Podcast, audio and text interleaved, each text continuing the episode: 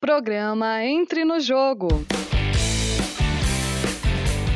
Rádio Ninter, a rádio que toca conhecimento. Olá, sejam muito bem-vindos e bem-vindas. Estamos começando mais uma edição do programa Entre no Jogo.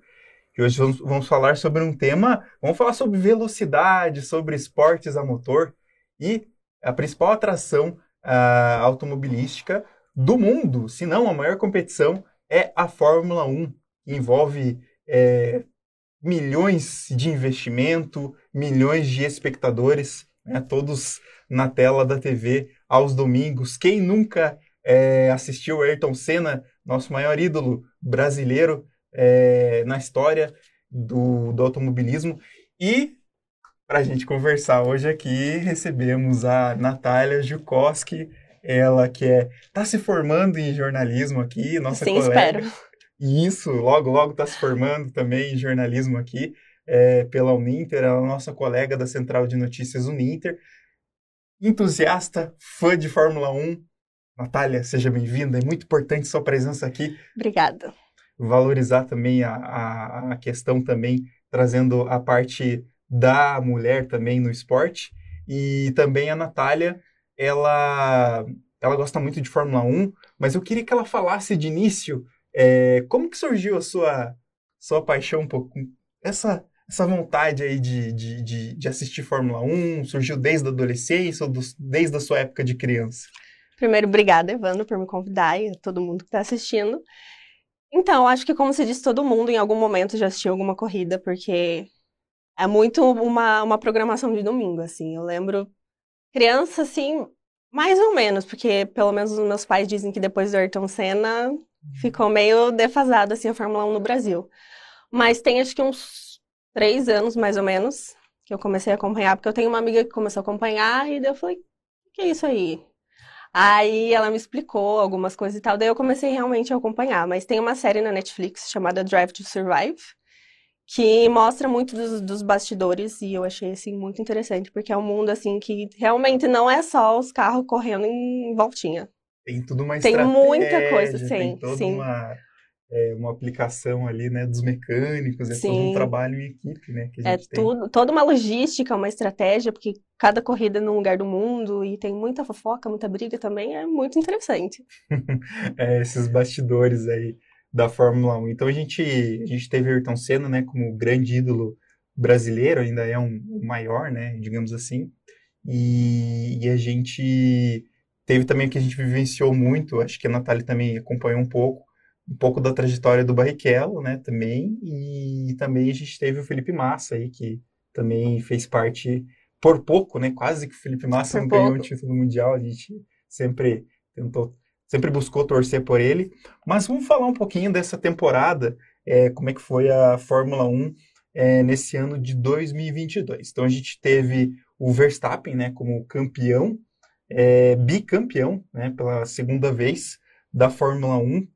E vamos passar então um pouquinho aqui a classificação. Então o Max Verstappen, né, que é da Red Bull, ele foi o campeão né, com 454 pontos seguido de Charles Leclerc, o fran é, francês, francês, se não me engano. Ele é de Mônaco. Ah, ele é de Mônaco. Monegasco. Ah, olha só, olha só. Então ele é, ele é de Mônaco, né, onde é a principal é, a mais pista, clássica. né, a mais uhum. clássica, mais charmosa da Fórmula Sim. 1.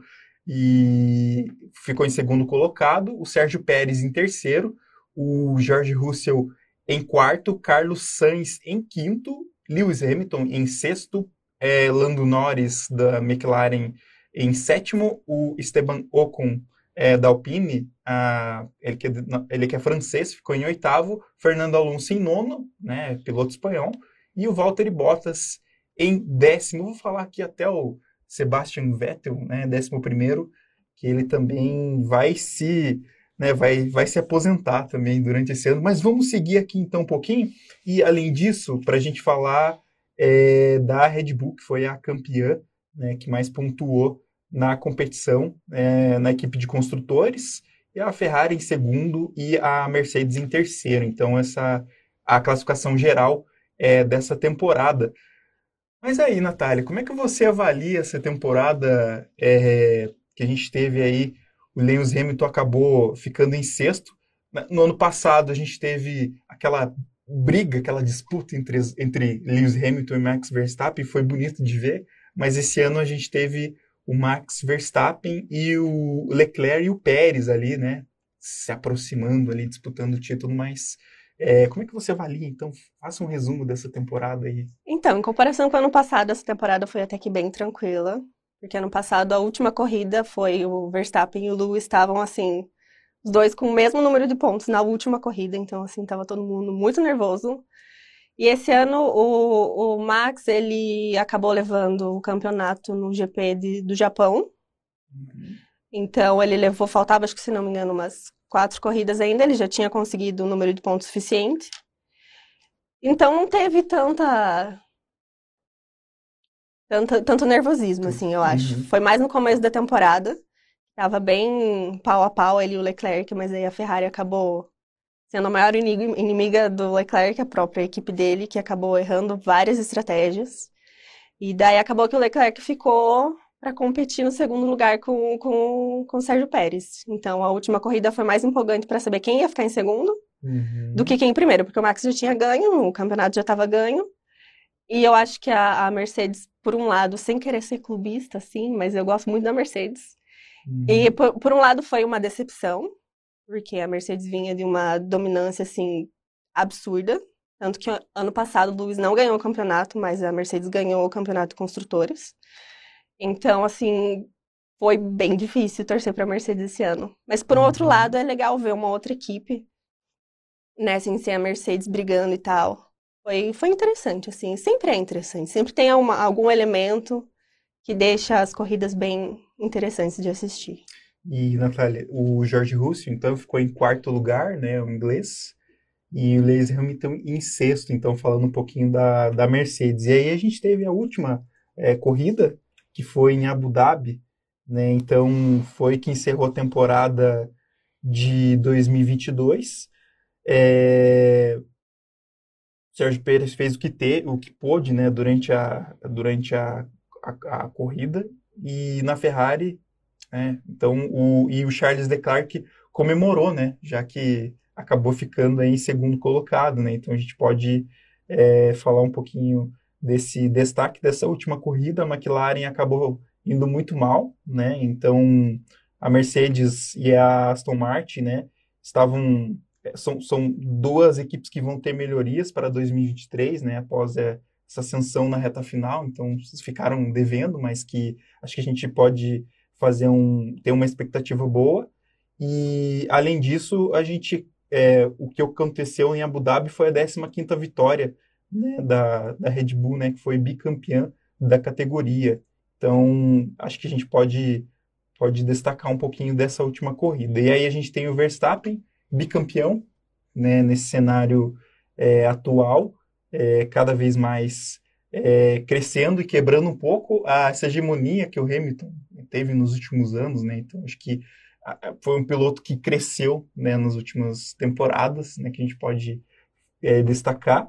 E aí, triste, triste, né, para nossa tristeza, a aposentadoria de Vettel, né? Então ele reuniu aí todos os pilotos para fazer um jantar, né, de despedida, acho que foi foi um encontro entre todos os pilotos, né? O, o Vettel campeão também, né? Então acho que a gente pode é um dos destaques. O que, que você me diz sobre o Vettel aí, um cara, um cara que vai deixar saudade na Fórmula 1, né? Um cara que bem, cara que disputa, né? Que, que sempre foi um piloto arrojado aí, sempre nos primeiros lugares. E... É, ele, ele com a Red Bull conquistou os quatro campeonatos, ele foi para Ferrari, a Ferrari meio que acho que foi a partir dali que começou a meio desandar. E agora na Aston Martin também não não estava indo muito bem, mas ele vai fazer muita falta não só dentro da pista, mas ele é um piloto extremamente engajado. Eu uhum. acho que uhum. nos últimos anos ele e o Lewis foram os pilotos assim que mais trouxeram causas sociais para dentro uhum. das pistas, o que é muito importante porque o esporte é político, não tem como uhum. fugir. E ele tem muita, muitas causas é, em prol das mulheres na Fórmula 1, tanto como, como pilotas, como presença feminina mesmo nos, nos bastidores, nas equipes. Ele tem toda a causa ambiental dele também. Ele, ele é uma pessoa assim que vai fazer muita falta muita Uhum. falta. Não só nas pistas e por ele ser adorado, porque ele conseguiu reunir todo mundo. Ali sempre tem um piloto ou outro que tem uma, uma rixa um com o outro e tal. Então, o fato dele ter conseguido reunir todo mundo nessa, nessa última corrida, assim, demonstra o carinho que todo mundo tem por ele, como ele vai fazer muita falta. E acho que essa questão das casas sociais, eu não queria tanto voltar no Hamilton, mas o Hamilton também esteve no Brasil e ele visitou algumas escolas, foi bem legal, teve, teve mural de, de artista. É, Do Cobra. isso, artista É, o, o plástico. Hamilton não, não tem bem, como. bem legal, né? Então, essa, Ele essa- é, ele é uma pessoa, assim, incrível. Tanto pela representatividade que ele tem por ser o único piloto preto no grid há muitos anos. E ele também vem muito dessas causas sociais. Ele é uma pessoa extremamente importante para o esporte, para a Uhum. comunidade. Então, assim, ele faz muita, muita diferença. Então, quando ele veio para o Brasil, ele acabou recebendo o título de cidadão honorário. Então, ele veio uma semana antes do GP do Brasil, que é sempre em novembro. E ele passou a semana aqui no Brasil, como um bom Uhum. brasileiro. Foi, visitou é, projetos sociais e tal. Então, ele, ele é brasileiro já, praticamente. Não tem Mu- como. Muito legal ver ele visitando as crianças lá nas escolas em São Paulo, né, nas ONGs, foi muito, muito bacana.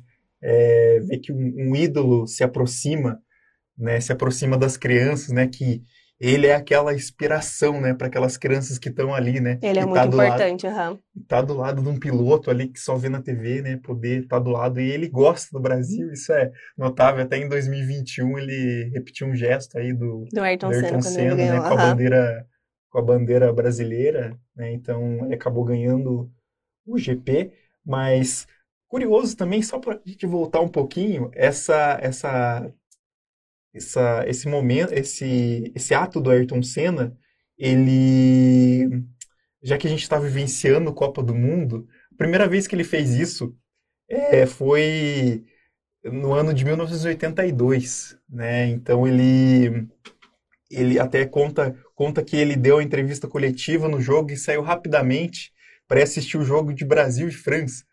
E aí é um dos maiores jogos, né, de Copa do Mundo, Brasil e França empataram.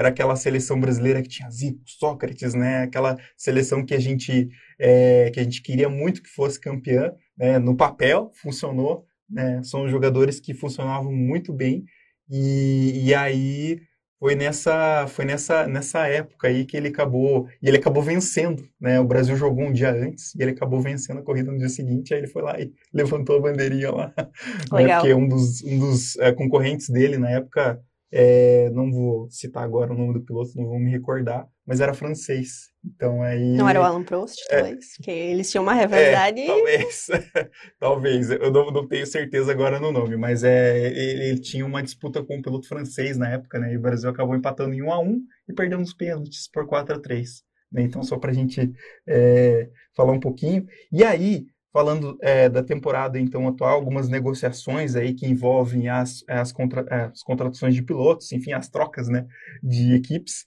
a gente tem é, na, na Ferrari, a gente tem rumores, né, que vai ter a saída do Mattia Binotto, né, da Ferrari. Então, já havia rumores antes do GP é, de Abu Dhabi de que ele seria substituído, né, o italiano seria substituído pelo chefe da Alfa Romeo, né, o que foi é, negado pela escuderia. Então, acho que esse foi um dos destaques que a gente viu. Então, dizer que ele seria substituído então pelo francês Frédéric Vasseur. Então, a gente pode citar um pouquinho dessa, dessa notícia. E a gente tem a volta do Ricciardo à Red Bull, né? Que ele, abre aspas, para ele é como voltar a morar com os pais. Então, ele se sente em casa é, na Red Bull.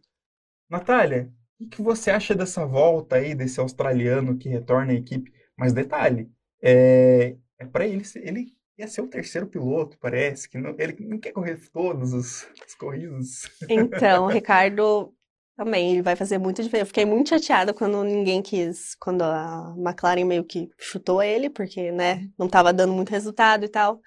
Eu fiquei bem chateada porque ele é um piloto, assim, que tem uma carisma incrível. Ele também é uma pessoa que faz diferença no grid, dá pra ver pelos vídeos e fotos. Ele é muito querido por todo mundo também. Então, quando teve toda uma treta da McLaren com o Piastri, se anuncia, se anuncia, e porque o contrato do, do Daniel Ricciardo era até ano que vem. Aí a McLaren decidiu, falou, "Hum, não tá dando muito resultado, então vamos trocar, o que é bem comum, né? Aí ninguém quis, quis pegar ele, boatos que ele ia para Williams, que ele ia para Haas, e daí acabou sendo anunciado como o terceiro piloto da, da Red Bull. Ele ficou por um bom tempo na Red Bull, mudou para Renault, né, e mudou para McLaren, isso tudo nos últimos, sei lá, seis anos. Então ele é um piloto que assim, é para ir, ele vai. Então ele foi, foi voltou para Red Bull, por isso que diz que é como voltar a morar com os pais, uhum. porque já, já era a casa dele por uns bons anos. Mas não sei. Não sei, eu gosto, mas também não, não gosto muito não, porque ele vai ser o terceiro piloto, então ele não vai uhum. estar no grid. E uhum. geralmente a, as equipes têm dois pilotos reservas.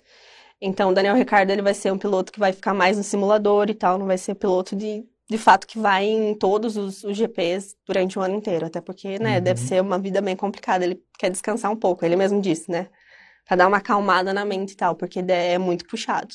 Sim, sim.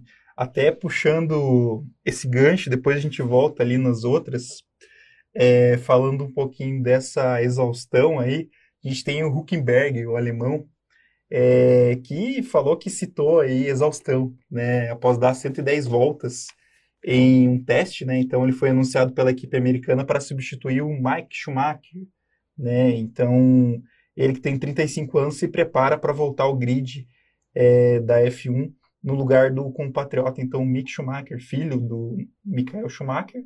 E acho que é, é, a gente cita essa parte física, né? A gente do atleta é um atleta, é um Não, piloto, mas sim, é um atleta. Gente... É bem difícil, assim, quando você começa realmente a acompanhar a rotina dos pilotos e tal, é, é uma doideira, assim, porque eles precisam ter, uma, eles perdem, sei lá, uns 3, 4 quilos por corrida. Eles precisam estar muito bem hidratados, senão... Uhum. É, e também tem todo o um, um mental e fuso horário, porque cada final de semana é num, num país do mundo. Uhum. Então vai trocando o fuso horário, então você precisa ter uma. Eles mal saem numa corrida, já vão para o aeroporto para estar em um país do outro lado do mundo, assim. E o Huckenberg, assim, é complicado, porque eu acho que o Mick Schumacher tem um, um potencial, não só pelo sobrenome dele, mas a Haas, o Genter Steiner, que é o, é o diretor da Haas, falou que não tinha muito bem para não tinha como fazer o Mick crescer e tal, mas é que a Haas é uma das piores equipes assim do grid, então realmente ele, ele realmente não ia conseguir crescer ali dentro. Mas era é uma oportunidade que ele teria e contratar o Huckenberg eu acho que é um erro, porque o Huckenberg fez não sei quantos milhões de GPs e nunca conseguiu um pódio, nunca conseguiu uma vitória. Mas é aquela coisa, né? Entra quem paga melhor. Uhum. E falando nisso, é... a Mercedes, né, tem, tem interesse, né, no, no, no Mick Schumacher, né? então o Toto Wolff, né, acha que o, que o, que o piloto encaixaria bem na equipe. Então há, há esse interesse, né? E de que ele possa ser né, a vaga do terceiro piloto, que era ocupado pelo Nick De Vries, né? Que será titular da AlphaTauri em 2023. Então a gente é, existe então essa, esses rumores aí é, de contratação desse do Mick Schumacher então, é um, é um atleta, é, é um piloto, né, que, que tem, tem muito futuro, né, tanto pelos laços, né, então a gente, Sim. A gente sabe que o, tem... O melhor seria, seria ver ele correndo pela Ferrari, né, Sim. mas o Sainz e o Leclerc estão conseguindo firmes na Ferrari, ao contrário do Mattia Binotto, que pelo jeito né? Porque a Ferrari começou muito bem essa temporada, tanto que o Leclerc estava disputando ali com o Verstappen. Uhum. Mas aí a Ferrari começou a errar muito a estratégia de um GP para o outro e acabou causando problemas. Aí eu acho que eles perderam. Podiam ter ganho o campeonato, eles perderam bonito esse ano. Então foi uma, foi uma oportunidade aí. E, e também, não sei se a Natália queria fazer um fechamento, mas acho que vamos falar um pouquinho dessa temporada 2023, então, do que espera.